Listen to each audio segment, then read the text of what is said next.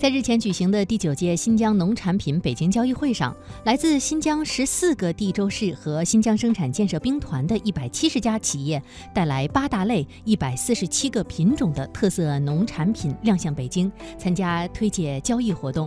根据了解，本届交易会产品种类丰富，其中无公害农产品、绿色食品、有机农产品和农产品地理标志三品一标获证产品约占全部参展产品的百分之九十以上。